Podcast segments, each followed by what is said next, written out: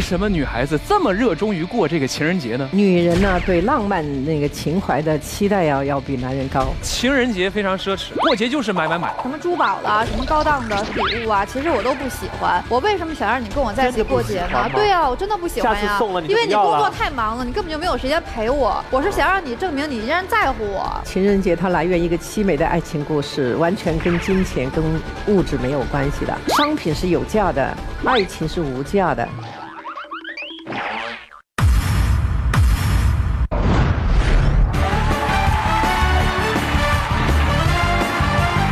家庭公开课，幸福就差这一刻。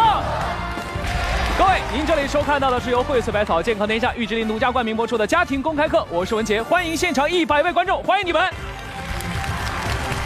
再来，让我们欢迎节目当中的重量级嘉宾，国内金牌婚恋问题专家陈依云老师，欢迎您。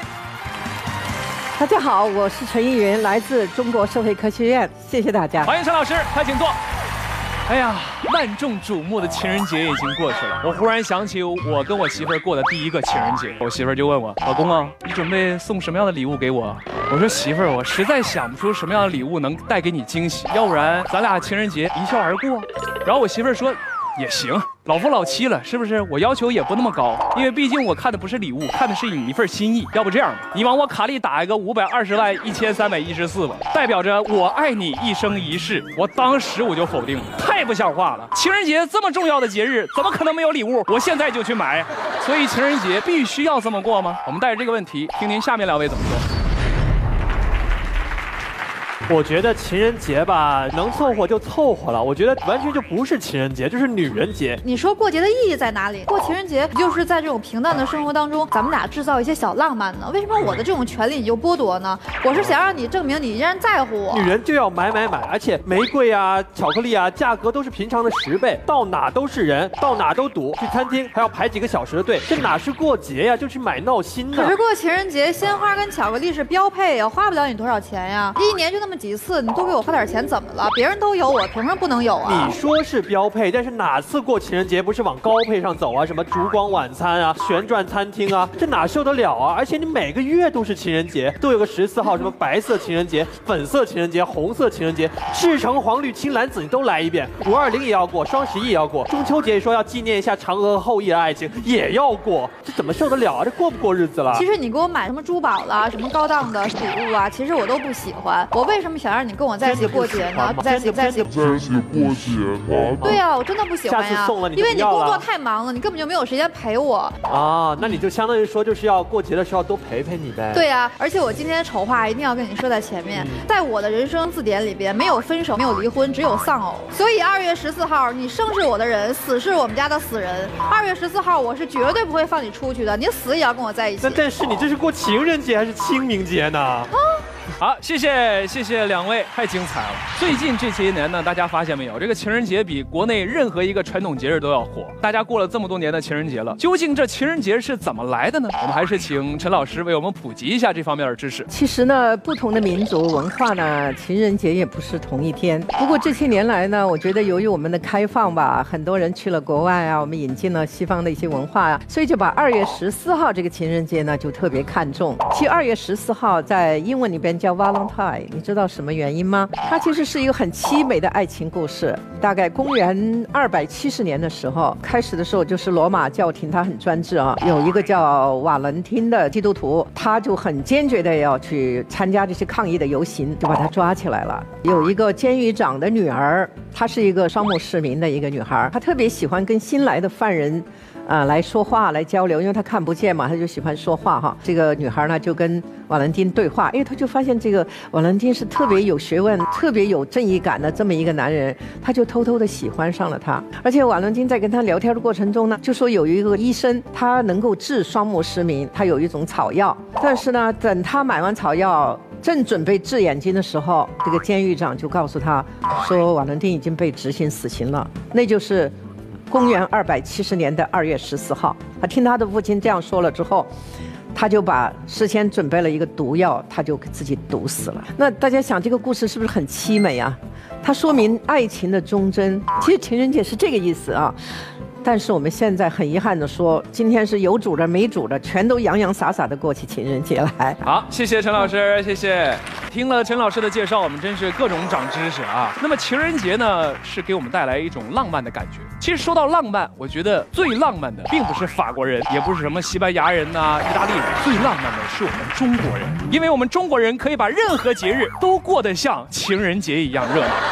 比方说圣诞节、中秋节、清明不是清清明节不能那么过啊。但是我们说，除了这个西方最传统的这样一个情人节之外，那么其他国家和民族还有哪些情人节呢？陈老师，您再为我们普及一下吧。像我们的白族哈，白族他就说我们三月三就是情人节。哎，我说你们三月三怎么过呢？他说因为我们现实生活当中很多人都有自己的初恋，而且很多的初恋呢就是有情人难成眷属，或者因为相互之间还有哪些缺点不能接受了，或者是老人不同意啊，所以最后就没有能够结婚。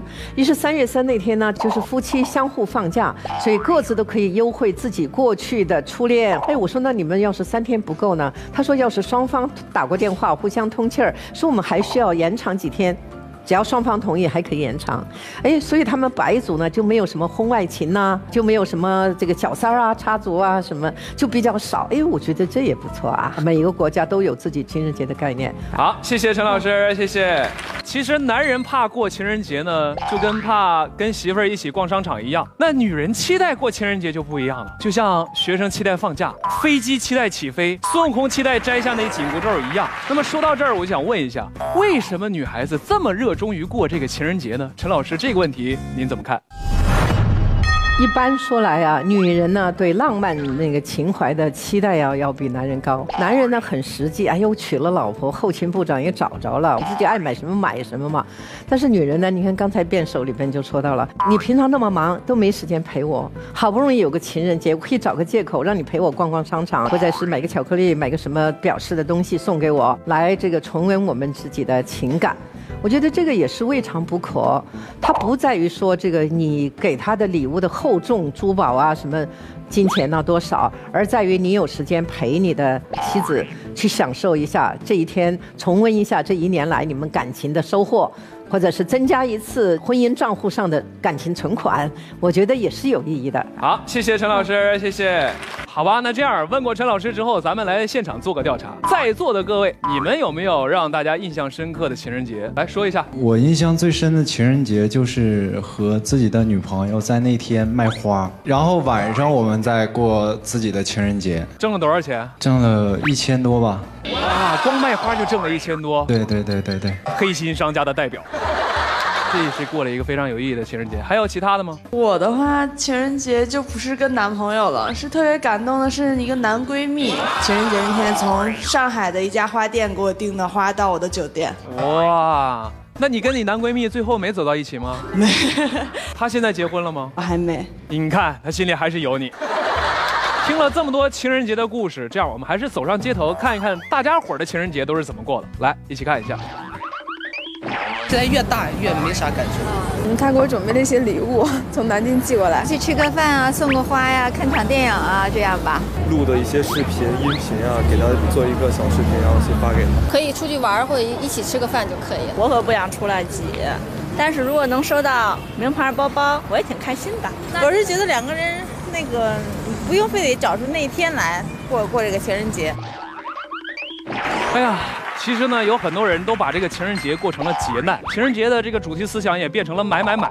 我忽然想起今年情人节的时候，大清早上起来，我拉开窗帘，指着楼下跟他说：“你看见没？那辆红色的宝马车。”我媳妇当时特别激动，哇，我看见了，是真的吗？是真的，旁边那辆自行车是我送给你的。打这儿以后啊，我就落下后遗症了。每次过情人节，我这右边脸蛋就特别疼。但是我们说情人节非常奢侈，过节就是买买买。对于这种现象，陈老师您是怎么看的？其实刚才我们说了，情人节它来源一个凄美的爱情故事，完全跟金钱、跟物质没有关系的。但是现在呢，这个从商家来说，他们借这个机会推销一把；作为个人来说呢，觉得用物质来象征感情，好像这个男朋友给我买的越多越贵啊，这个感情就越好。其实不是这样的，商品是有价的。爱情是无价的，所以我觉得这个情人节的这种商业化的炒作和商家，那么也是抓住了年轻人，把它作为一个消费节，呃，把它作为一个用物质来标志爱情的节日。所以呢，今天我们就看到这个情人节过得越来越热闹，并没有增进爱情的厚度和它的温度，反而是情人节过去了，一切都冷下来了。好，谢谢陈老师，谢谢。其实呢，在很多情侣抱怨情人节的礼物的时候，与此同时也伤害了很多单身人士。有很多单身人士心里特别难受，因为在家过不了情人节。就比方说我的同事眼镜啊，去年情人节在家玩了一宿连连看，他的目的就是能消一对是一对。今年情人节他打算上街上蹲点去，看见情侣吵架他就往旁边一站，弄不好能捡个鲜花或者是戒指，运气好的话还可能顺个媳妇儿回家。我说眼镜啊，你虽然长得丑，但是你喜想得美呀。那么对于铺天盖地的秀恩爱，想得再美也抵消不了我们受到的伤害。那么在情人节这一天，广大的单身人士究竟是怎么度过的呢？我们一起来看一张照片。来，哎，不对吧？这这不是秀恩爱吗？真实情况是什么呀？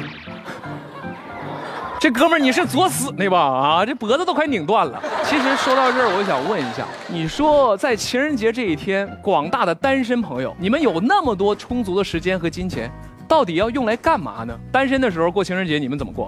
一边吃一边看人家分手呗。你坐哪儿一边吃一边看别人分手？那年情人节有一个天桥，然后那个男孩站上边，女孩女孩站下边。那女孩就下边就指着他喊说：“你什么都给不了我，然后怎么怎么着的，肯定是没买东西呗。”这我怎么没见过这事儿呢？我就会去找我那个朋友们，他们也是单身，然后我们就一起去吃饭呀、唱歌呀，就这样结伴而行。来，单身和朋友一起过呗，然后再和朋友一起给那些分手党当啦啦队。啊，你旁边。助威呢是吗？对呀，啊好，又分了一个。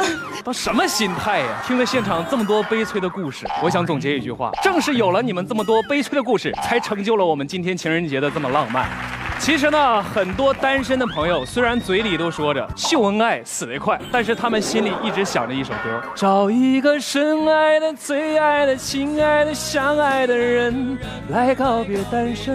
所以各位别憋着了，赶紧小宇宙爆发吧！早一天脱单，就早一天脱离这个苦海。那么对于这些单身人士，他们的脱单计划，陈老师，你有什么高招没有？一个是呢，我们利用现代的高科技手段，那些媒体，这些个网络哈啊，我也跟好些婚介机构呢去做过他们的讲座，我都劝他们说，你们一定要在情人节那天给那些单身朋友过一个节，把他们组织在一起。那一天呢，因为有那种氛围，有那种意义在那里边，所以呢，情人节应该促成更多的有情人。